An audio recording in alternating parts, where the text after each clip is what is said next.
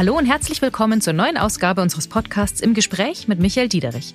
Bei mir im Studio ist unser CEO Michael Diederich. Hallo. Hallo Andrea und herzlich willkommen, liebe Zuhörerinnen und Zuhörer. Und darum geht es heute. Die Inflation, was bedeutet sie für uns persönlich und für die Bank? Da es letztlich um den Wert unseres Geldes geht, müssen wir uns natürlich schon irgendwo Sorgen machen. Und gerade in Deutschland gehört die Sorge um den Wert des Geldes ja gewissermaßen zur DNA. In Teilen der Gesellschaft birgt die Inflationsentwicklung zweifelsohne die Gefahr eines Wohlstandsverlustes. Und auch unsere Volkswirtschaft als Ganzes steht vor enormen Anstrengungen.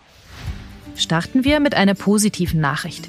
Die MitarbeiterInnen der Unicredit Bank AG in Deutschland haben jetzt zum 1. Dezember einen Inflationsausgleich von bis zu 2500 Euro bekommen.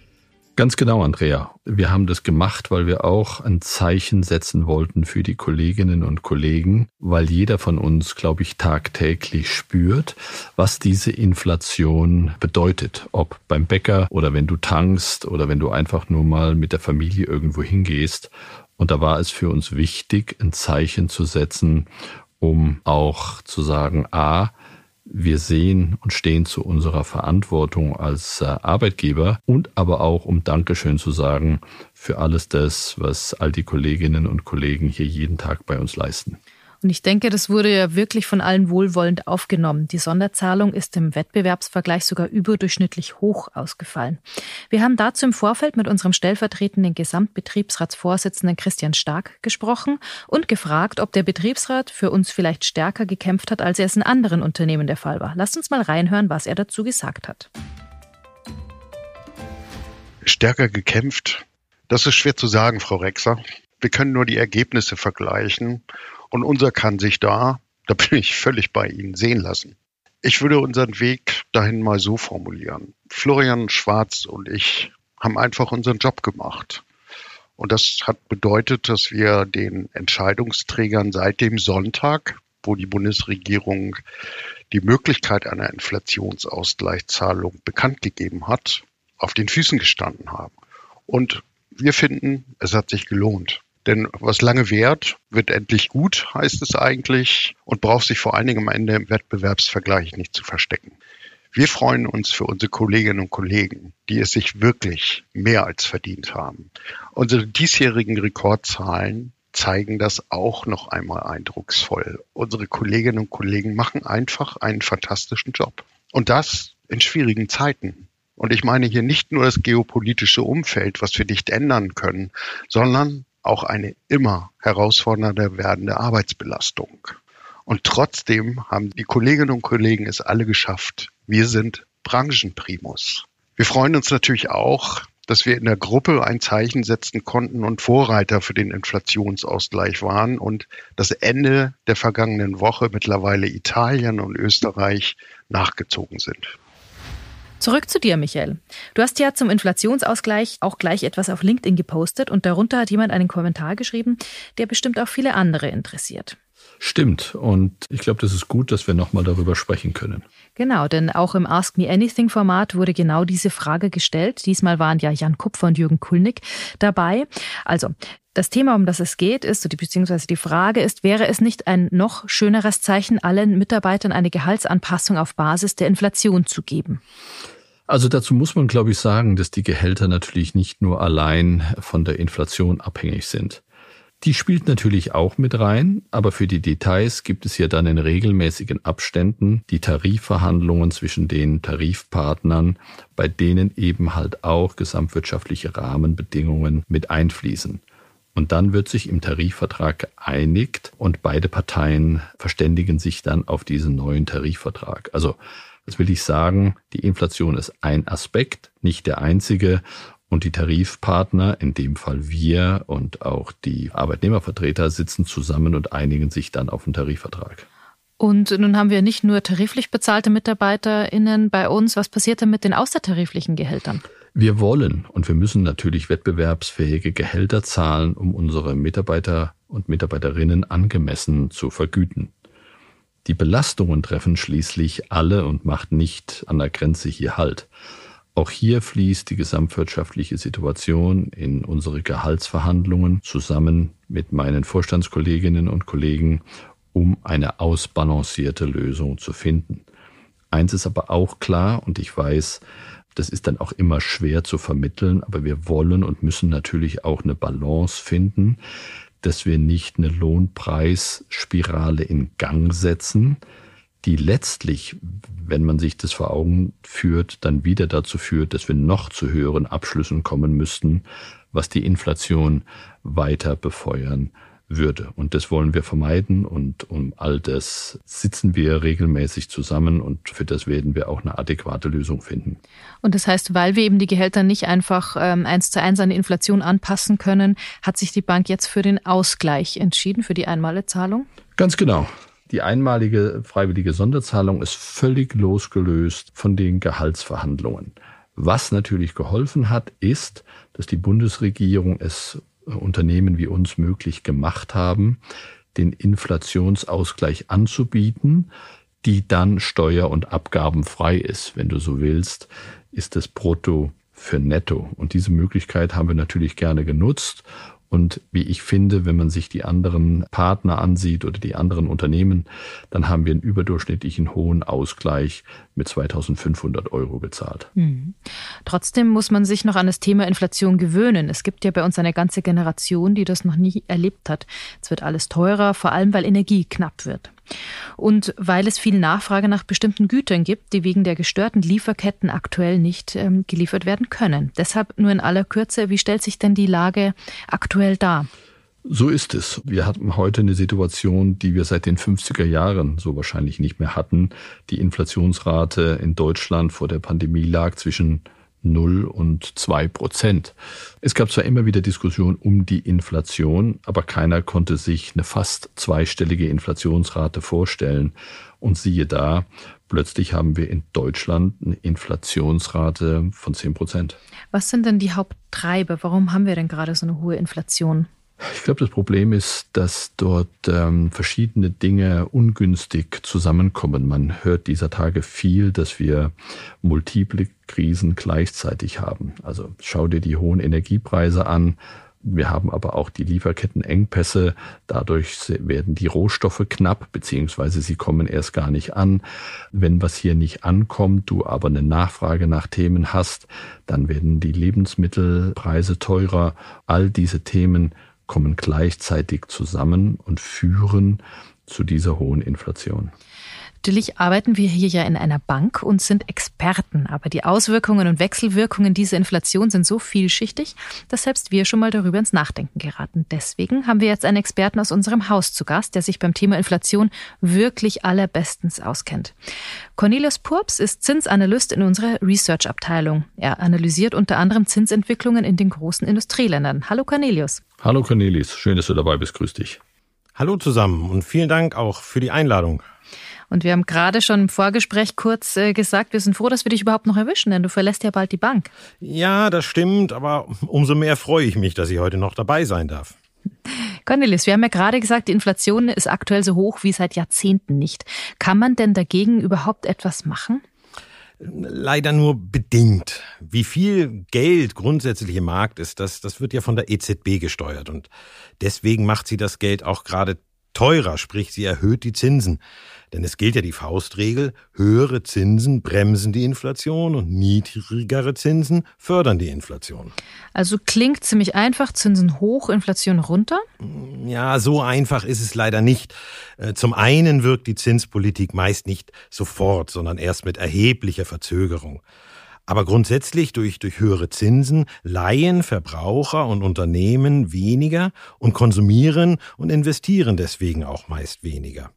Aber das hilft natürlich nicht dabei, das Ursprungsproblem zu lösen. Das ist in unserem aktuellen Fall leider die Tatsache, äh, dass Russland Krieg führt und in dem Kontext auch gezielt Energie und Nahrungsmittel verknappt. Und das kann durch höhere Zinsen eben nicht korrigiert werden. Deswegen müssen dafür neue und andere Lösungen, zum Beispiel neue Energiequellen, gefunden werden. Und jetzt mal ganz überspitzt gefragt, werden wir jetzt alle arm? Ja, da es letztlich um den Wert unseres Geldes geht, müssen wir uns natürlich schon irgendwo Sorgen machen. Und gerade in Deutschland gehört die Sorge um den Wert des Geldes ja gewissermaßen zur DNA. Überleg doch nur mal, Andrea, wie viele Begriffe wir für Inflation verwenden. Teuerungsrate, Lebenshaltungskosten, Preissteigerung, Geldentwertung, Kaufkraftverlust. Aber wir dürfen auch nicht übersehen, dass wir uns in einer einmaligen Situation befinden. Die Welt war im Lockdown, die Welt kam aus dem Lockdown, in der Ukraine herrscht Krieg, ein Großteil des derzeitigen Inflationsanstiegs ist genau auf dieses Umfeld zurückzuführen. Mhm. Das heißt also, die Ängste der Deutschen, die jetzt angesichts hoher Inflationsraten Angst um ihren Wohlstand haben, sind berechtigt? Hm, die Ängste sind nicht unbegründet. Die Inflation ist ja da. Die 10 Prozent lassen sich ja nicht leugnen. Und viele Bürgerinnen und Bürger geraten durch die gestiegenen Preise an ihre Belastungsgrenze. Lebensmittel zum Beispiel sind im Vergleich zum Vorjahr ein Fünftel oder 20 Prozent teurer. Und, und die Energiekosten für die Wärme- und Stromversorgung, die haben sich teilweise mehr als verdoppelt. Und hier und dort hört man sogar noch von deutlich stärkeren Kostensteigerungen.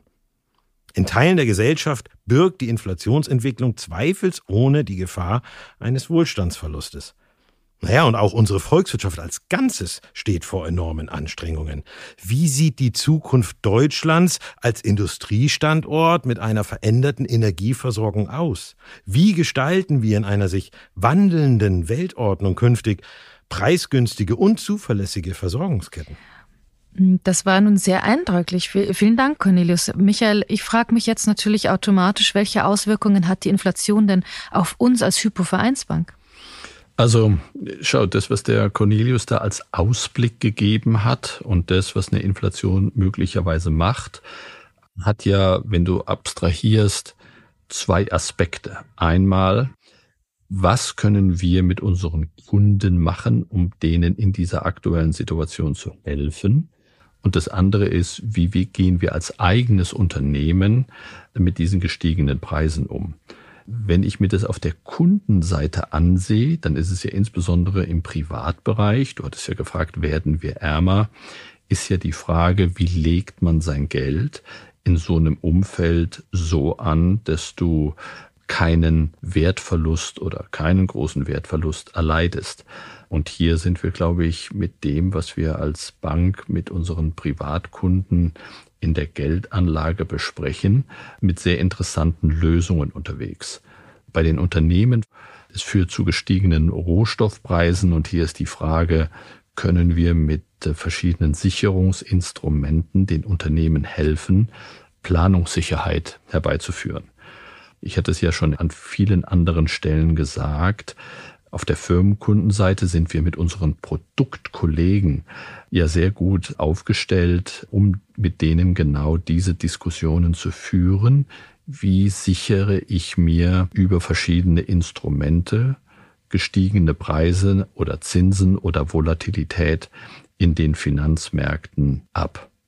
Und als eigenes Unternehmen überprüfen wir natürlich tagtäglich, wie wir mit dieser gestiegenen Inflation umgehen können, beziehungsweise was sind die Parameter, an denen wir arbeiten können, um diesen Einfluss auf unsere Gewinn- und Verlustrechnung zu minimieren. Cornelius, nun sind wir ja auch Teil einer Gruppe. Wir haben in der ähm, Unicredit-Gruppe auch andere Länder, in denen die Bank tätig ist. Wie ist denn dort die Situation? Wie siehst du das ähm, außerhalb von Deutschland?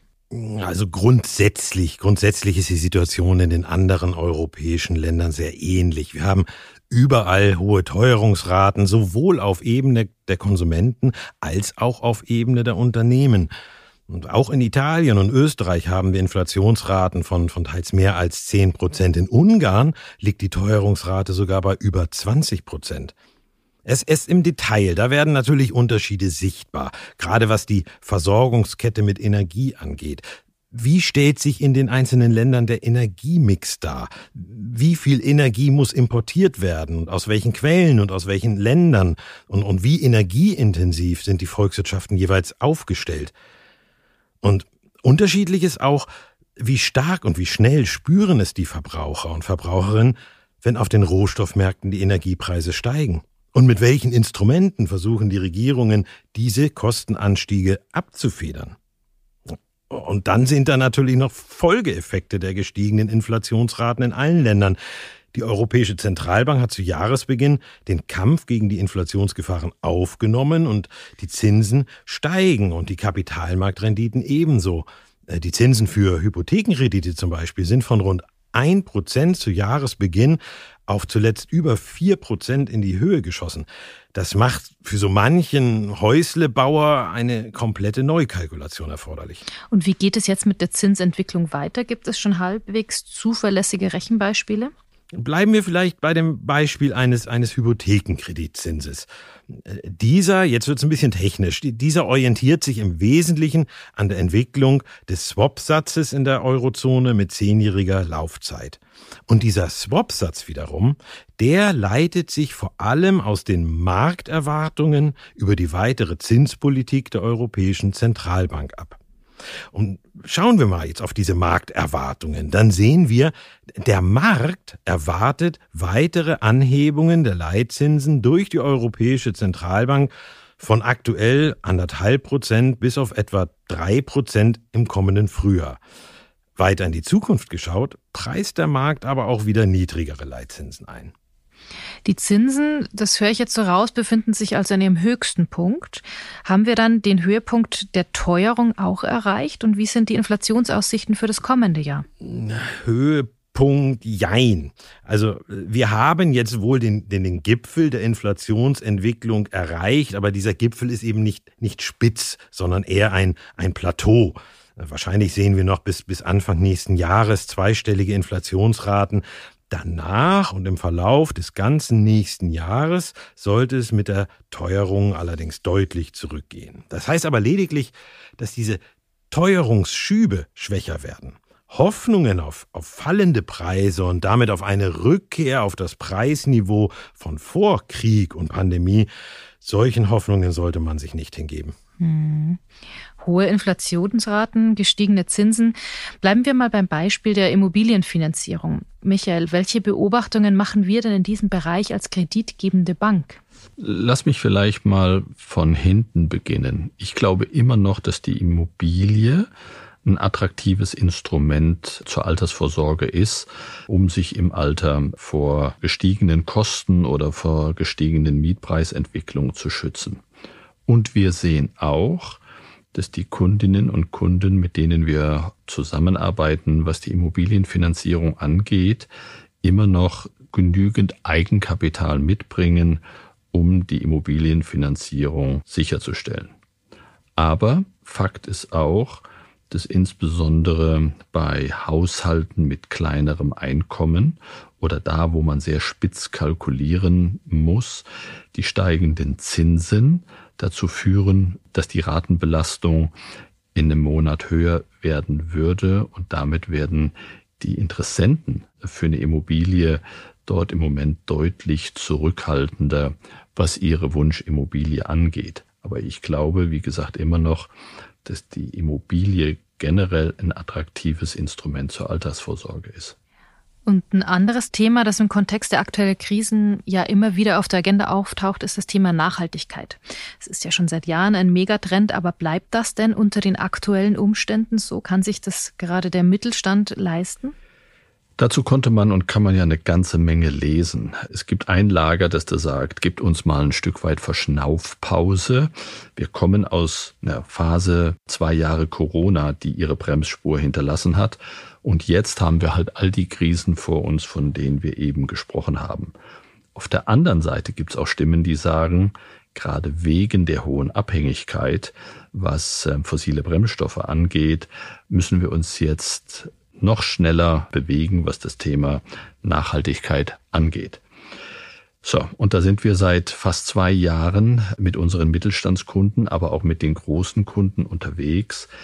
Erstmal, was das Thema Transparenz und Aufklärung zu tun hat und zweitens dann mit diesen Unternehmen zu besprechen, was kann man tun, um diesen Nachhaltigkeitsaspekt stärker Rechnung zu tragen. Und von daher, ich glaube, die, diese eingeläutete Energiewende wird an Beschleunigung noch zunehmen und damit werden alle Unternehmen gefordert sein. Übrigens, wie wir selbst auch, diesen Transformationsprozess zu beschleunigen, weil wir ja auch als Land sowie als Unternehmen uns verpflichtet haben, ab einem bestimmten Jahr CO2-frei zu sein.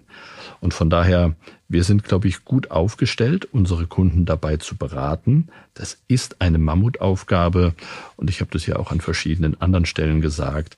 Und ich betone das auch immer wieder, es geht um einen Transformationsprozess.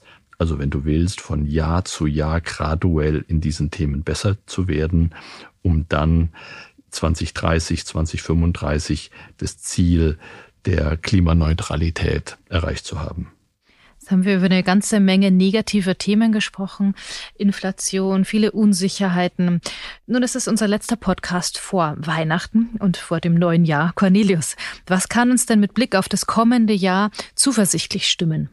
Ach, Andrea, ja, lass es mich mal so überschreiben. Also das, das Jahr 2023 wird ein Übergangsjahr. Wir müssen immer noch die Nachwehen der Corona-Pandemie abschütteln und wir müssen weiter hart daran arbeiten, unsere Energieversorgung zukunftssicher zu gestalten. Konjunkturell durchlaufen wir ein Tal, das aber nicht allzu tief sein dürfte. Und die Inflationsraten werden aller Voraussicht nach deutlich zurückgehen. Nun, bei allem Respekt vor den Unwägbarkeiten der Zukunft, aktuell sind wir der Meinung, dass das Jahr 2024 schon viel freundlicher aussehen wird als das Jahr 2023. Jetzt kommt's aber. Die Finanzmärkte blicken ja gerne ein wenig voraus.